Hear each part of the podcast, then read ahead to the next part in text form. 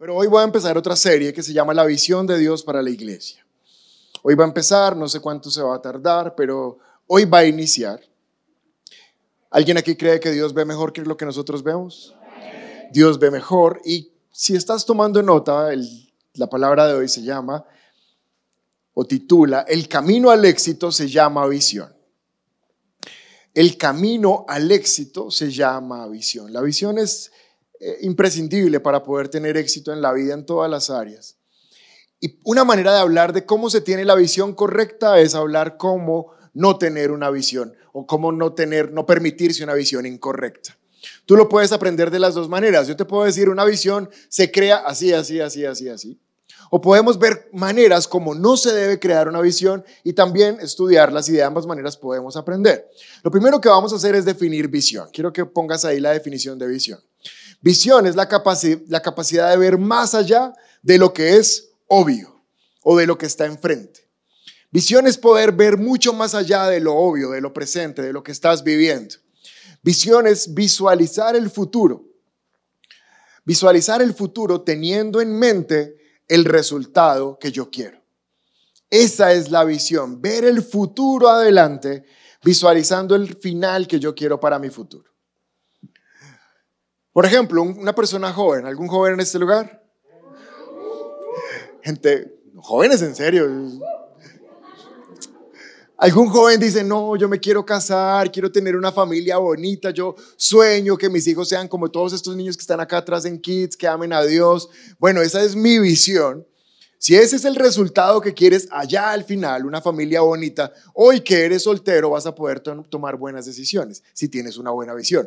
Entonces se te van a, pegar eh, moscas y tú vas a decir, uy, no, no, no, este no me va a servir para la visión que yo tengo. Y tú vas a estar esperando el momento que Dios traiga a esa persona que tú sabes que te va a llevar al lugar donde tú quieres estar. Por eso necesitas visión. La visión siempre ve el final para tomar las decisiones en el presente. Les voy a compartir una visión que yo tengo. Mi visión, por ejemplo, es que cuando mi hijo llegue a la universidad, eso va a pasar en 11 años, porque empezó primero hoy, este año, que cuando llegue a la universidad yo no tenga que sacar préstamos para pagar la universidad. Esa es mi visión. Como tengo esa visión, desde ya estoy ahorrando lo que se pueda para llegar a ese lugar sin tener que endeudarme. Eso se llama visión. La visión me permite ver allá al final que quiero, lo que me estoy proponiendo, lo que me estoy proyectando y empezar a tomar las decisiones desde hoy. Ahora, la visión es, es chévere porque quizás has tenido la oportunidad de hablar alguna vez con una persona que te dice, no, pues a mí ya se me pasó el tiempo, pero donde yo estoy hoy no quería estar. O sea, yo tenía tal sueño, tal anhelo, tal plan, pero no se cumplió. Y entonces cuando te están diciendo esto por dentro de por falta de visión por no tener visión. Porque muchas veces terminamos en el lugar que no queremos porque no teníamos la visión de cómo llegar a donde queríamos. Pero aún hay algo que es peor y hay gente que dice, yo siempre dije, allá no voy a ir, ese no va a ser mi final y pa, estoy viviendo eso que dije que no iba a vivir. ¿Han escuchado eso alguna vez? ¿Les ha pasado? Esa que dice, no, yo con mi suegra no viviré jamás y está diciéndolo en la casa de la suegra. No, ese no, yo no quiero un hombre como esos para mi vida, pero ese es el que tiene, porque no tuvo la visión. Entonces la visión hoy va a proteger las decisiones del final, lo que va a llegar allá más adelante. ¿Listo? La falta de visión es la responsable de muchos errores que cometemos hoy. Claro, cuando tú no sabes qué hay adelante, qué es lo que quieres, con qué, con qué sueñas, pues hoy te permites que la vida te vaya llevando como en un juego de esos de la pelotica que va golpeándose para lado y lado. Hay gente que así vive la vida. ¡Pah! Me golpeó para este lado, pues eso debe ser que Dios quiere. ¡Pah! No, no tiene por qué ser así la vida. Cuando tú sabes para dónde vas, tú no permitas que la vida te golpee. Tú vas a donde quieres llegar. Pero si no hay visión, van a haber muchos errores. Por ejemplo, en el sueño o en el plan que tengo de lo de la universidad de mi hijo, si yo no tengo la visión, pues entonces cualquier 30 mil, 50 mil pesos que tenga me sobran, siempre me sobran. Ay, tengo plata, ¿qué compro? ¿Qué me como? ¿Dónde voy? Ay, tan linda esa camiseta. Pues porque no tengo visión, pero cuando yo tengo una visión, protege mis decisiones para no cometer errores, para no despilfarrar dinero, tiempo y relaciones. La visión permite que tú tengas la, economía correcta, las decisiones correctas, las relaciones correctas. Cuando tú tienes visión, sabes que hay personas que van a estorbarte en la visión y sabes que hay personas que van a empujar la visión. Y entonces tener visión hasta te va a servir para saber con quién te relacionas, a quién llamas amigo y a quién mejor bloqueas en WhatsApp. Amén. ¿Qué dice la palabra de Dios en Proverbios 29, 18 acerca de la visión? Donde no hay visión, el pueblo se extravía. Vean qué falta de visión, falta de plan, falta de anticipación hace que tú vivas una vida extraviada. ¿A cuántos de ustedes les gusta estar extraviados o perdidos? No sé cómo se sientan, pero yo me siento como un tonto. Es como, ay, por aquí ya pasé, ¿qué hago aquí? Ah. Y peor aún cuando la esposa de uno le dice, pues que yo le dije que era por allá. Y uno queda como, ¿ya qué? Ahora, Dios se anticipó a este problema que uno tenía con la esposa de que ella siempre decía que había sido por otro lado y creó Waze. Entonces ahora lo que uno hace es darle el Waze a la esposa. Y ahora ella dice, ay, ay, nos pasamos y uno. A ver, ¿cuántos hombres su esposa no les ha dicho que se pasaron en Waze? ¡Qué bendición! ¡Qué bendición! Somos varios. Ahora las culpables son ellas. Pero estar extraviado es feo y les voy a dar algunas razones por las cuales no nos podemos permitir estar extraviados. La palabra dice que si, no hay visión, el pueblo se extravía. ¿Qué pasa cuando estamos extraviados o perdidos? Número uno, que no llegamos donde se supone que deberíamos llegar. Iglesia, quiero que sepas que Dios te mandó a la tierra para que llegues a un propósito que Él tiene contigo. Absolutamente todo el mundo vino con un propósito establecido previamente por Dios. Pero si estás extraviado, la posibilidad de que llegues a ese lugar llamado propósito es muy baja. Primera razón por la cual no nos podemos permitir extraviarnos, porque no vamos a llegar a donde se supone que deberíamos llegar. Segunda razón es porque cuando estás perdido gastas mucho tiempo. La gente que está perdida pierde tiempo. Yo los he visto. Personas que no han tomado las decisiones en el momento en que la debían tomar y ahora en la edad que están ya era para que hubieran tomado decisiones años antes. Puede que recuperen el tiempo, obvio, pero hay tiempo que no se va a recuperar. Porque si estás perdido dando vueltas, el tiempo se te está pasando. Número tres, si estás perdido vas a sufrir, vas a sufrir pérdida, vas a sufrir golpes, vas a sufrir eh, raspones. Número cuatro, si estás perdido, terminas perdiendo la motivación. Pues porque a quien le gusta estar perdido. Entonces uno le dice, no, pero Dios tiene un propósito contigo. No, a mí déme aquí. Ya perdí la fuerza, ese tiempo ya se me pasó. Se puede perder la motivación. Y el peligro más grande de estar extraviados creo que es este, acostumbrarse al lugar donde uno está ahora. Pues como estoy perdido, como no estoy llegando a donde Dios quiere, pero como ya no tengo fuerzas para llegar, pues aquí me quedo. Y como creyentes debemos batallar frecuentemente contra eso. Eso se llama resignación. La resignación es pensar que tú ya estás hecho, ya se acabó la oportunidad para ti y no hay más. No, Dios tiene un plan contigo.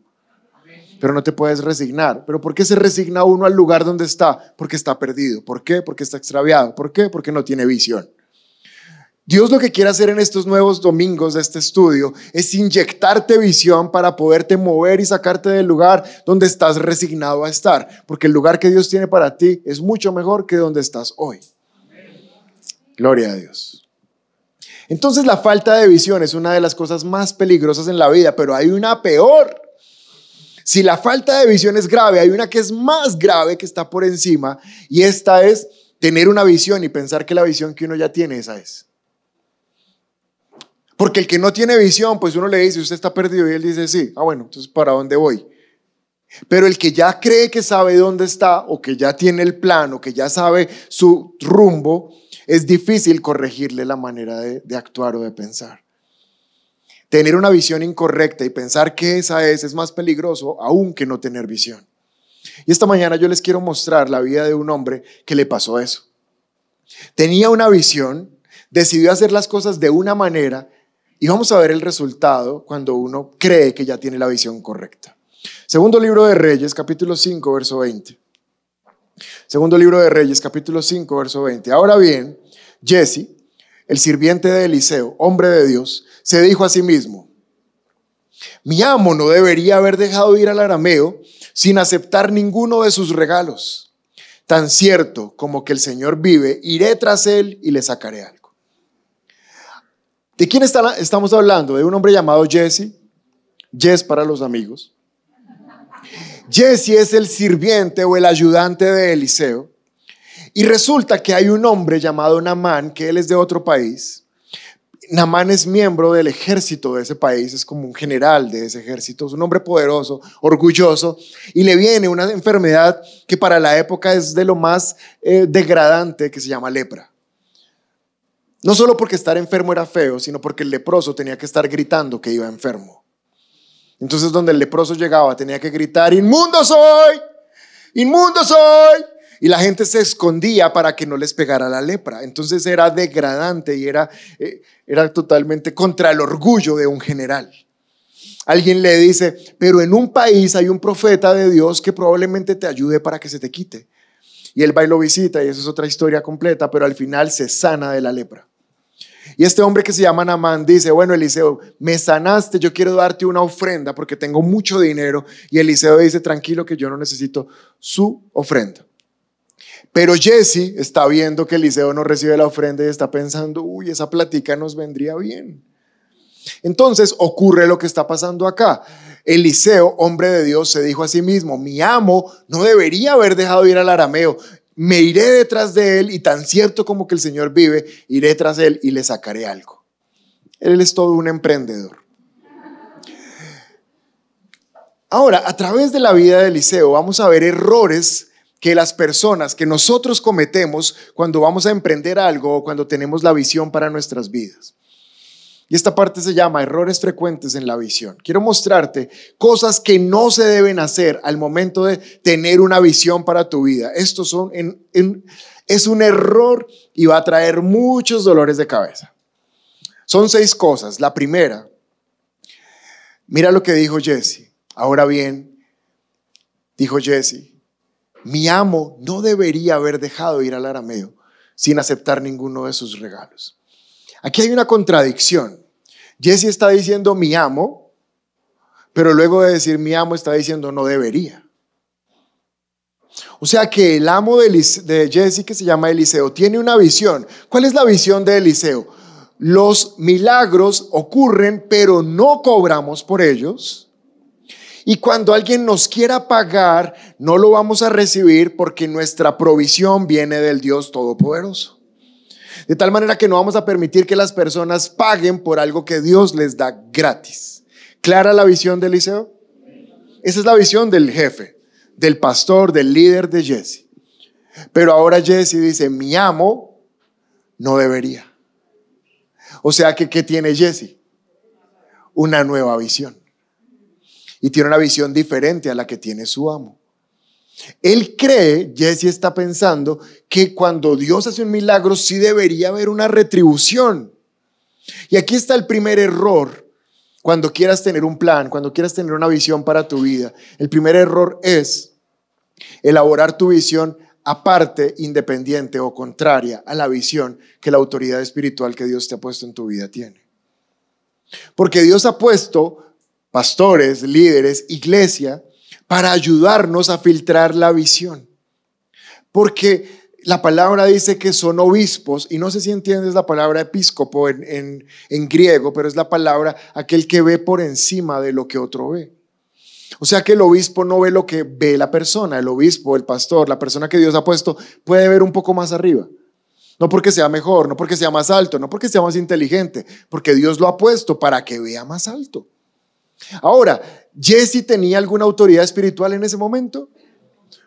A falta de una tenía dos. Te quiero mostrar cómo lo describe el versículo. Ahora bien, Jesse, sirviente de Eliseo, ¿quién es su autoridad? Eliseo, porque él es su sirviente. ¿Y qué dice después? Eliseo, hombre de Dios. O sea que Eliseo sirve a Dios y Jesse sirve a Eliseo, Jesse sirve a Dios. Jesse tiene doble autoridad por encima de él. Una es Dios y otra es Eliseo. Pero hay un problema porque Jesse está pensando en este momento que su visión es mejor de la que tiene Eliseo y de la que tiene Dios. La mía es mejor. Y aquí hay un problema. aquí hay un problema porque nadie en este lugar, ninguno de nosotros tenemos mejor visión de la que Dios tiene. Ninguno. Les voy a mostrar qué opina Jesús. Juan 6:38 dice, pues he descendido del cielo para hacer la voluntad de Dios quien me envió. Y puedes leer lo que está en el último, la última línea abajo, a la voz de tres conmigo, un, dos, tres, no para hacer mi propia voluntad. ¿Quién lo está diciendo? Jesús dijo, vine a la tierra, soy Dios, soy el Hijo de Dios, todos los ángeles me obedecen, pero no vine a hacer mi visión. Mi visión no está por encima de la de Dios. Él tiene mejor visión de la que yo tengo.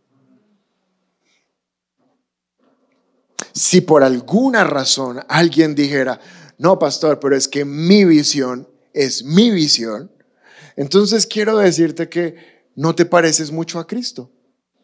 Porque Cristo dice que su visión no es su visión, sino que su visión es la que Dios le dé. Ahora, si no estamos con Cristo, Estamos contra Cristo. Entonces no tenemos la visión de Cristo, sino del anticristo. Porque el anticristo siempre ve lo contrario a lo que Dios ve. Pero no creo que sea el caso porque todos aquí somos hijos de Dios. Y si estamos aquí es porque anhelamos ver lo que Dios ve para que nos ayude a ver lo que tiene para nuestras vidas. Pero lo primero que quiero enseñarte es, Dios te va a ayudar a filtrar tu visión, Dios te va a ayudar a someter tu plan a la visión de Él mismo y de la autoridad que Él ha delegado en la iglesia, pues para poder ayudarnos a saber si nuestra visión es la correcta. Pensemos por un momento en el matrimonio. ¿Qué es el matrimonio? Es la unión de dos personas que se aman, tan lindo, pero ¿por qué hay tanta tasa de separación en los matrimonios? Porque después de que pasan las mariposas y toda la cosa, todo el empalague, la gente se termina dando cuenta que las visiones no eran las mismas. Y ahora dicen, como un programa que había antes en, no me acuerdo en qué canal era, ¿con quién diablos me casé? ¿Quién vio ese programa? Bueno, buenísimo. ¿Y te sirvió para casarte bien? Ay, gloria a Dios. Qué susto. Y entonces lo que es el matrimonio es una unión de visiones.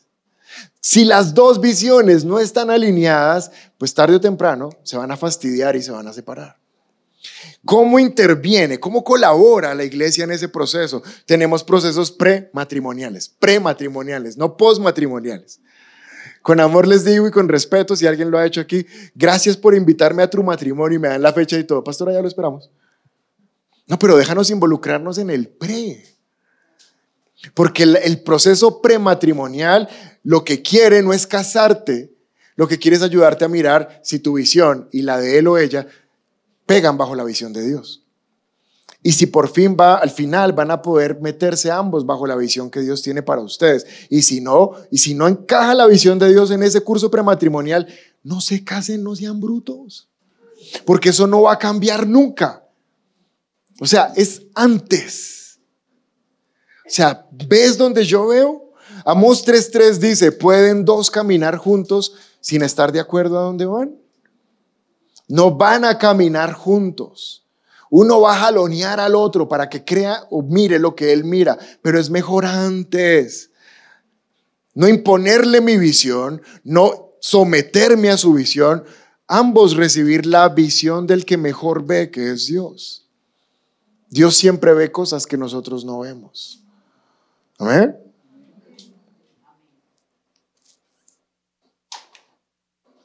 Voy a ponernos de ejemplo porque soy la persona que más conozco desde que nací. Esta iglesia cumple este año 10 años. Y cuando nació hace 10 años, con mi esposa fuimos llamados, el Señor nos apartó. Y cuando empezamos a pastorear dijimos, listo, si Dios nos llamó, Dios nos respalda. Y empezamos a predicar, nos empezamos a reunir, pero con el paso del tiempo la cosa no tenía fruto. Te puedo decir con sinceridad que hace nueve años, ocho años, yo lo que hacía era preparar una lista interminable de sermones cada domingo para que la gente dijera que yo sí sabía predicar. Pero no sabía ni para dónde iba yo, menos iba a saber para dónde llevaba la gente, porque no tenía visión. ¿Por qué? Porque estábamos con mi esposa solos. Al tercer año de iglesia tomamos una de las mejores decisiones que hemos podido tomar y es ponernos bajo la autoridad espiritual de un pastor, que es nuestro pastor. Y ahora cuando viene nuestro pastor, Él nos imprime, nos inyecta, nos conecta la visión que Dios le dio a Él. Y su visión, la visión que el Señor le da es preparar obreros para recoger la última cosecha antes de que Cristo venga por la iglesia. Y ahora nosotros estamos conectados bajo esa visión, preparándolos a todos ustedes. No lo hacemos de la misma manera que ellos lo hacen. No somos una copia para nada de lo que ellos hacen, pero la visión es la misma. Y ahora cuando la iglesia se conectó con visión y empezó a saber para dónde iba, pasó de 30 personas a 600 o 700. Solo por tener visión y solo por estar bajo la visión de otra persona. ¿Me estás comprendiendo? Dios lo ha diseñado de esa manera. No lo inventamos nosotros. Pero ¿sabes qué dice Jesse? Mi amo no debería haberlo hecho así. Yo lo sé mejor que mi amo. Qué tremendo es que cuando vienen chicos, chicos que están en el colegio y no saben ni para dónde van, no saben qué estudiar, le dicen a uno, pastor, ¿para dónde sería el camino? ¿Cuál sería el rumbo? Y uno los mira con ese amor. Tengo idea. Yo no sé pero juntos podemos orar. Y honrar la visión hace que tomen mejores decisiones. No que preguntarle a una autoridad espiritual te exima de errores, no, porque somos personas, pero seguramente que Dios va a honrar tu humildad y tu obediencia. Pero no construyas una visión en contra de la autoridad espiritual de Dios porque no vas bien. Segundo, miren lo que dice el versículo. Entonces, Jesse, el hombre de el, el sirviente de Eliseo, hombre de Dios, se dijo a sí mismo. Di conmigo, se dijo a sí mismo. Vamos, con fuerza, dice, se dijo a sí mismo. Solo una vez más, dice, se dijo a sí mismo. Cuando tú estás construyendo la visión de tu vida, cuando tú estás a punto de tomar decisiones trascendentales que van a impactar no un día, no un mes, sino décadas de tu vida, esto es lo peor que puedes hacer, decirte a ti mismo. Esto es el principio del fracaso. Se dijo a sí mismo. Te voy a dar la frase más taquillera de la prédica ya. O sea, por lo que pagaron en la ofrenda ya. Este es el momento. ¿Están listos para tomar nota? Listo. Graben, tomen foto, graben video, hagan algo, pero miren, esto es vital. Les voy a decir cómo se construye la visión. ¿Están listos? No, no están listos. Les voy a decir cómo se construye la visión. ¿Están listos? Listo. La visión se construye, número uno, con lo que creo que yo veo. Y sacaron celulares y me están grabando. ¡Hula! Tan juiciosos. Pero igual quedaba en YouTube. Dale, no, grábenme.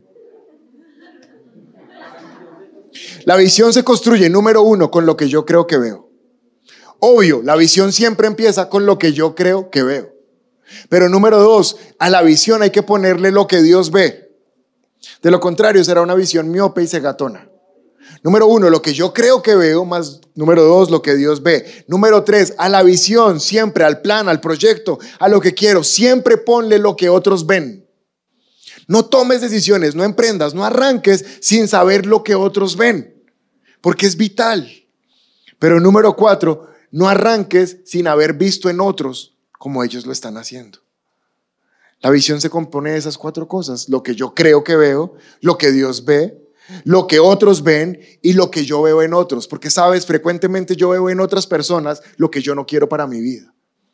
Y como yo lo veo, yo digo, ay, pues así le tocó a él, pero yo no lo quiero para mí. Pero por el contrario, yo frecuentemente veo gente que digo, wow, qué vida tan tremenda, esto es lo que yo quiero para mí. Y como Él lo está haciendo, yo lo puedo hacer. ¿Por qué no lo podría hacer? Si Dios lo puso ahí para que yo lo viera. Entonces, cuando yo tengo lo que creo que veo, lo que Dios ve, lo que otros ven y lo que yo veo en otros, ahí puedo decir que me tomé el trabajo de, formar una visión. ¿Le sirvió o no le sirvió? ¿Valió la pena grabarlo o no? Total. Pero ¿sabes cuál fue el problema de Jesse? Él pensó que todo el mundo estaba mal menos él. Si el profeta Si Eliseo estaba equivocado, Jesse pudo haber hecho dos cosas que no hizo. La primera que pudo haber hecho fue hablar con el jefe de Eliseo. ¿Quién es el jefe de Eliseo? Dios, ahí dice siervo de Dios. Entonces Jesse hubiera podido ir a Dios y decirle, Señor, yo no sé cómo estará la alacena de Eliseo, probablemente esté muy bien, pero en la mía sí faltan cosas. Así que Eliseo no quiere recibir la ofrenda, pero no sé si a ti te parecería correcto que o Eliseo cambie de punto de vista o que Namán me diga que yo como soy el siervo de Eliseo también debería recibir algo y ta, me bote ahí algo. En el nombre de Jesús, amén. Y es muy probable que si Jesse le pide a Dios ayuda, caiga gracia en Jesse, Namán diga, oiga, ¿usted es el que le ayuda a Eliseo? Sí. Venga una ofrenda para usted.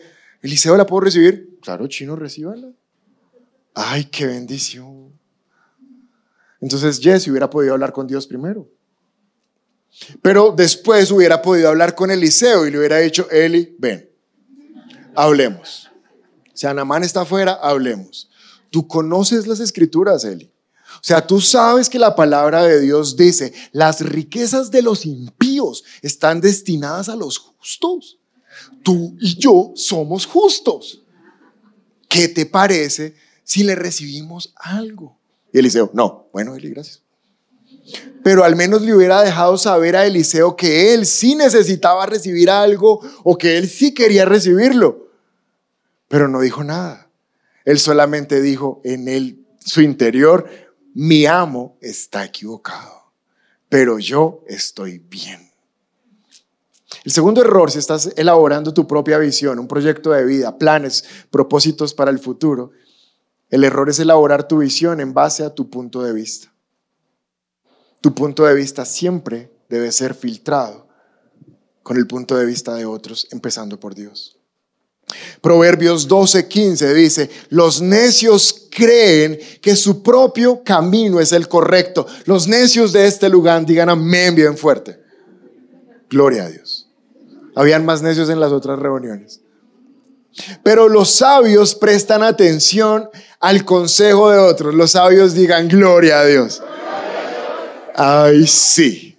Todos sabios. si es así, qué bendición.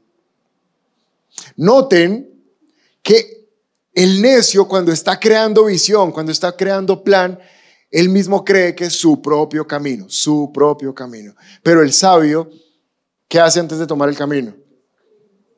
¿A quién busca? ¿A quién busca? No, dime lo que quiero escuchar, lo que dice el versículo. ¿A quién busca? Otros, no otro. Que si es otro, probablemente está igual o peor de ciego que él. Toca buscar a otros, varios. Probablemente no le estés preguntando a todo el mundo qué hacer en tu vida, pero mira cómo está la vida de todo el mundo. Eso serviría. Pregúntale a otros. Tercer error cuando estoy creando visión, cuando estoy tomando decisiones, cuando estoy buscando el camino de Dios para mi vida. Segundo libro de Reyes 5:22. Ya Jesse decidió arrancar su emprendimiento y se va detrás de Naamán. Y miren lo que le dice a Naamán, a mi amo acaban de, ah no, mi amo acaba de, mi amo me mandó a decirle que acaban de llegar dos jóvenes profetas de la zona montañosa de Efraín y que él quisiera, el amo, Eliseo, 34 kilos de plata y dos mudas de ropa para ellos. En este argumento se cae de su peso la mentira de Jesse. Porque si llegaron dos profetas de las montañas, no sé si sabes, pero en las montañas hace frío. Pero si en las montañas de esta época no hay tiendas, en las montañas de esa época menos. Entonces los profetas que supuestamente llegaron, lo que menos necesitaban era plata. Probablemente más necesitaban era ropa. Pero Jesse la embarra todo el que hace trampa siempre termina embarrándola. Y dice, mi amo manda pedir 34, 34 kilos de plata y dos muditas de ropa. Ahora Namán le ve esos ojos de, signo pesos que tienen en las pupilas y en el verso 23 le contesta, por supuesto, llévate el doble de la plata. Y Jesse, ¡Woohoo! esto está prosperando. Sea, me vengo por 34 kilos de plata y este man me da 68 kilos de plata. Y miren cómo la ambición, Namán sabe la ambición, le da el doble de la plata, no el doble de la ropa. En su fondo él sabe, en el fondo él sabe que lo que se está pidiendo es plata, no ropa. Por eso no le dobla la, la ropa, solo le dobla la plata. Llévate el doble de la plata, insistió Namán. Y le dio dos mudas de ropa, amarró el dinero en bolsas y mandó a dos de sus sirvientes para que llevaran los regalos. Así pesaría la plata. Cuando llegaron a la ciudadela, Jesse tomó los regalos de mano de los sirvientes, despidió a los hombres, entró en su casa y escondió los regalos. Tercer error, cuando estás planeando visión, ¿sabes? No tomes decisiones, no hagas planes, no tengas una visión para tu vida que solo te involucre en tu beneficio personal. No estamos aquí para beneficiarnos a nosotros. No estamos aquí. Y si esa es la motivación de las decisiones, vas a fracasar tener más plata tú, tener más cosas tú, tener, ser más tú, ser más reconocido tú. Esa no es la motivación de la visión de una persona. Déjame decirte esto, estamos aquí para otros, no para nosotros. Otra gente se debe beneficiar de lo que Dios me dio a mí. Pon el verso 22, aquí hay un peligro. Miren esto, mi amo mandó a decirle, mandó el amo a decirle, Iglesia, ten cuidado en decir, el pastor dijo. El pastor ya está de acuerdo, el pastor ya lo reafirmó, el pastor ya, ¿seguro? Porque eso es un peligro. Él ni siquiera le había preguntado nada. Mateo 6:24 dice que nadie puede servir a dos amos, pues odiará a uno y amará al otro. Será leal a uno y despreciará al otro. Nadie puede servir a Dios y estar esclavizado al dinero. La actitud de Jesse muestra que lo que estaba recibiendo de parte del profeta por el servicio era poco. Él lo consideraba poco.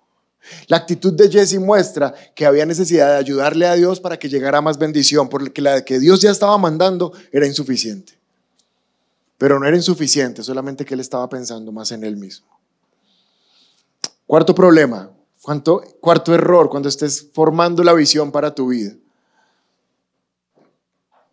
Te la, voy a, te la voy a decir para que la escribas y ya te la explico. Elaborar la visión por encima de los principios que he aprendido. Elaborar la visión por encima de los principios que he aprendido.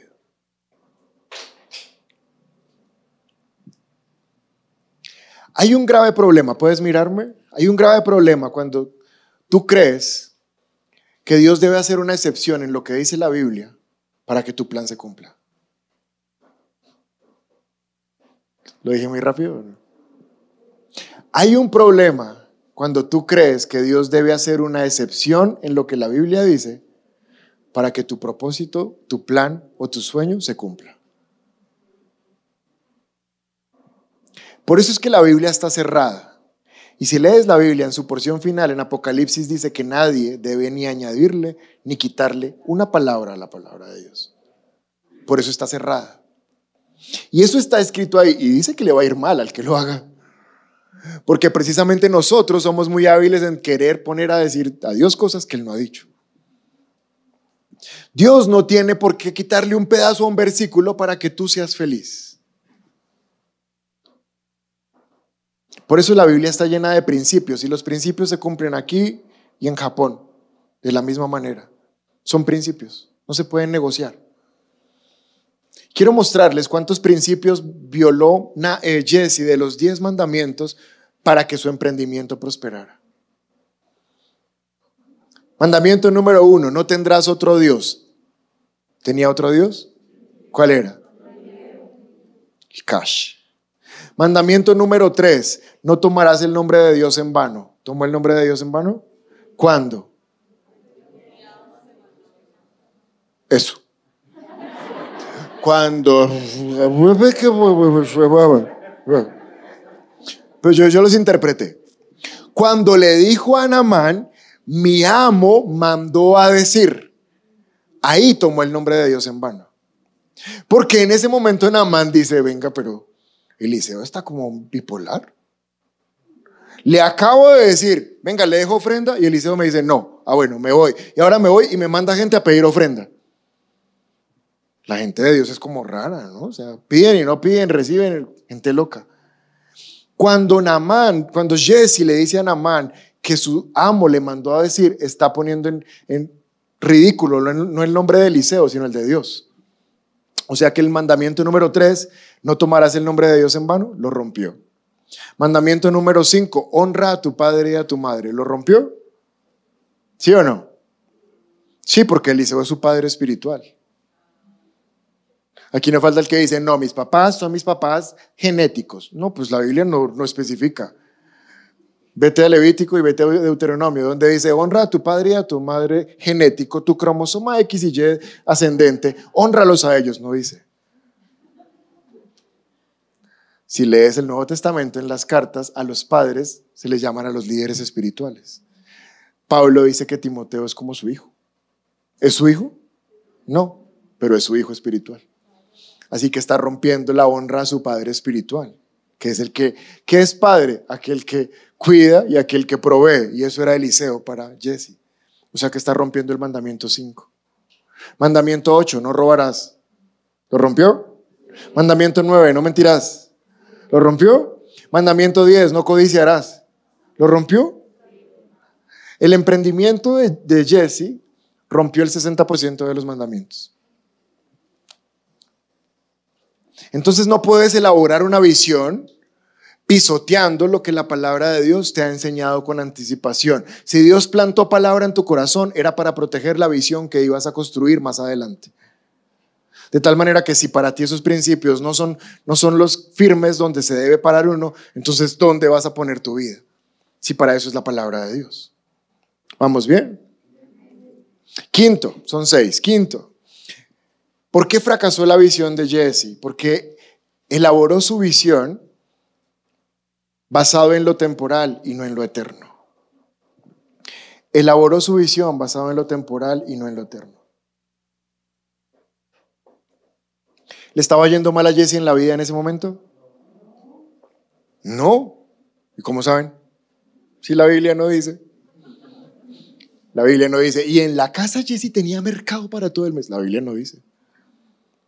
Entonces, la respuesta es, no sabemos. Pero como conocemos la Biblia, la Biblia dice que ningún justo está desamparado y que sus hijos no mendigarán pan. Al conocer la palabra sabemos que los hijos de Jesse, si los tuvieran, no estaban mendigando pan.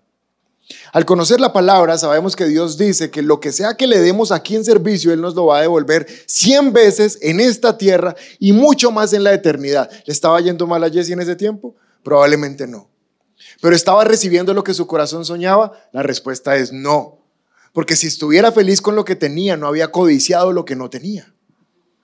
Entonces, la pregunta es, ¿valía la pena cambiar la reputación de siervo de Eliseo por la reputación de ladrón? ¿Por qué lo hizo? Porque para él en ese momento fue más importante las cosas de este mundo que las cosas eternas. Ahora, si tú quieres tener una visión eficaz y una, visión que te haga feliz, no la puedes construir basado pensando en 10 años acá o en 30 años. La primera pregunta que debes hacer para tener una visión es, ¿y en la eternidad qué resultado va a tener esta visión que tengo hoy?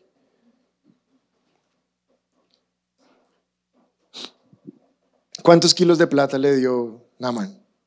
68. ¿A cómo está el kilo de plata? Ay, ¿no saben? Bueno, yo sé por qué busqué.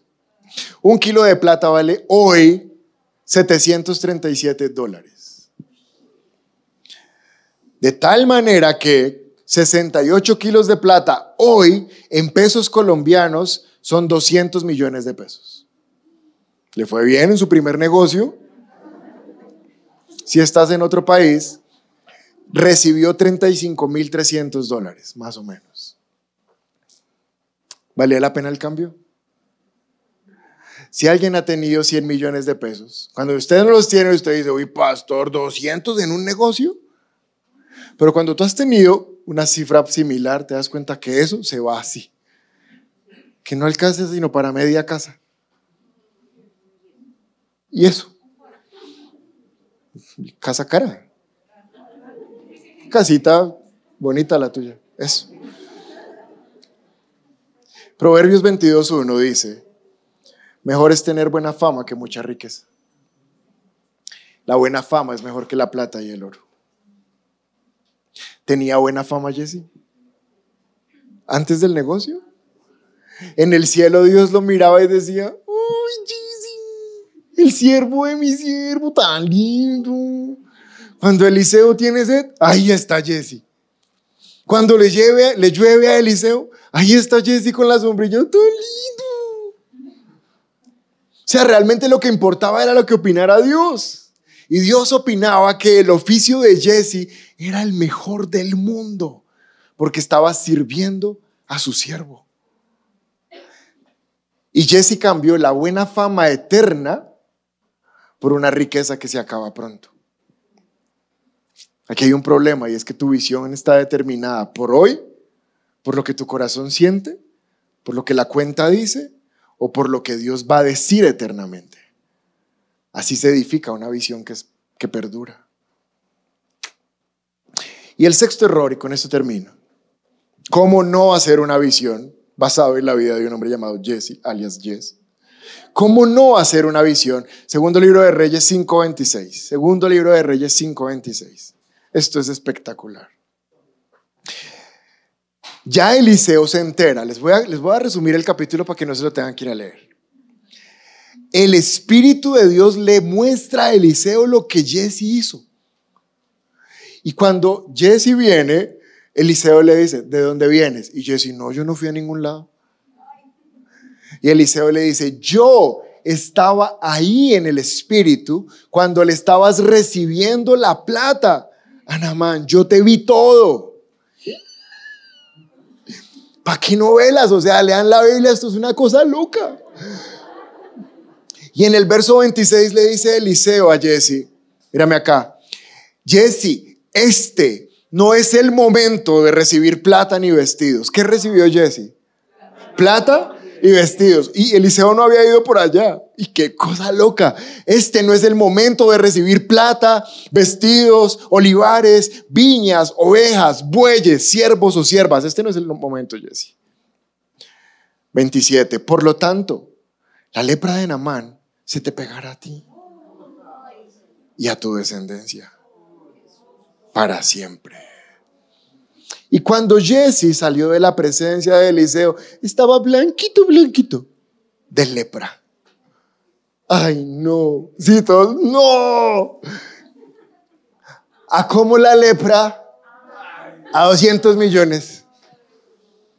Ustedes se imaginan cuando la familia de, de, Jess, cuando él llega a la casa y todos estén leprosos y todos diciendo, pero Dios, ¿por qué la lepra? Y Jesse, ¿quién sabe? Es que está dando lepra.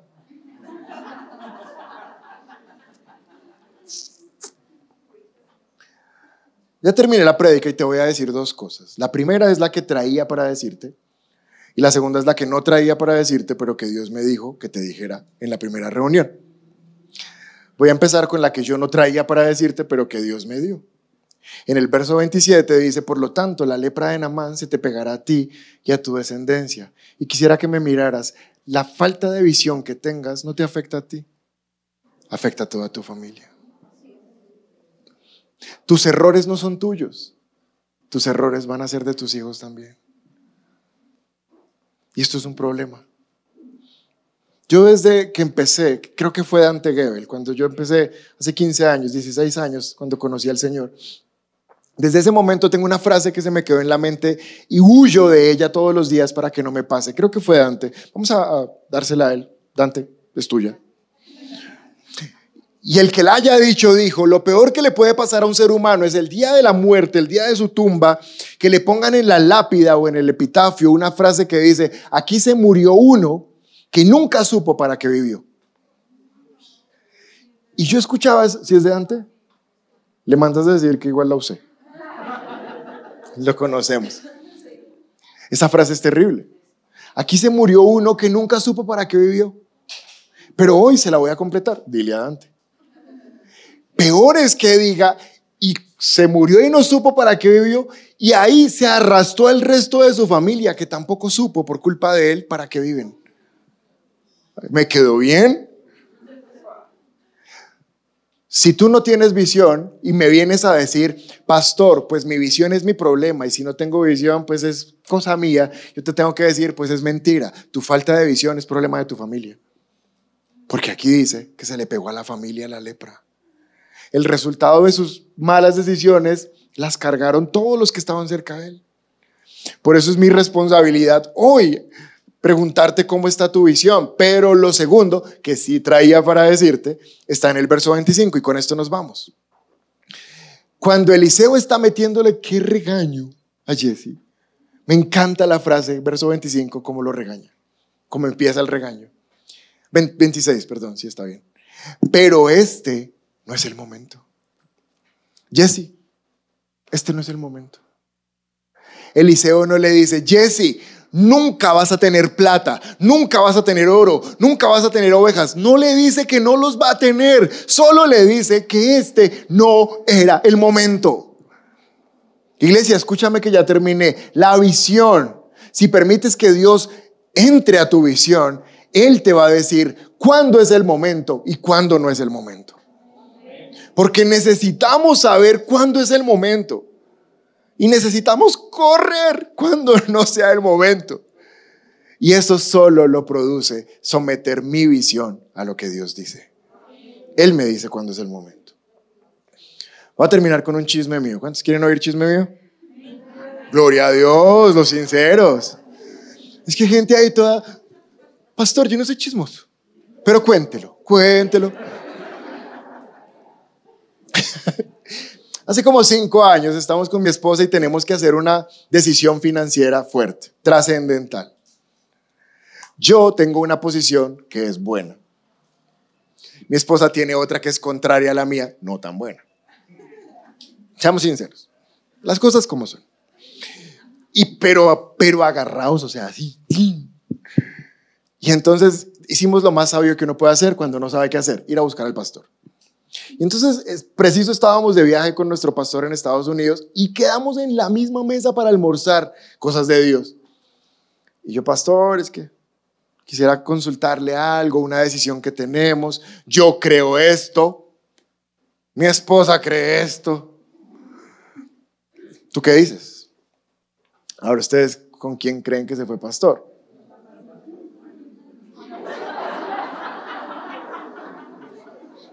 A ver, en pocos minutos traerán la cena del Señor. ¿Quieres recibir la cena? ¿O quieres quedarte sin cena? ¿Con quién se fue, pastor? Uy.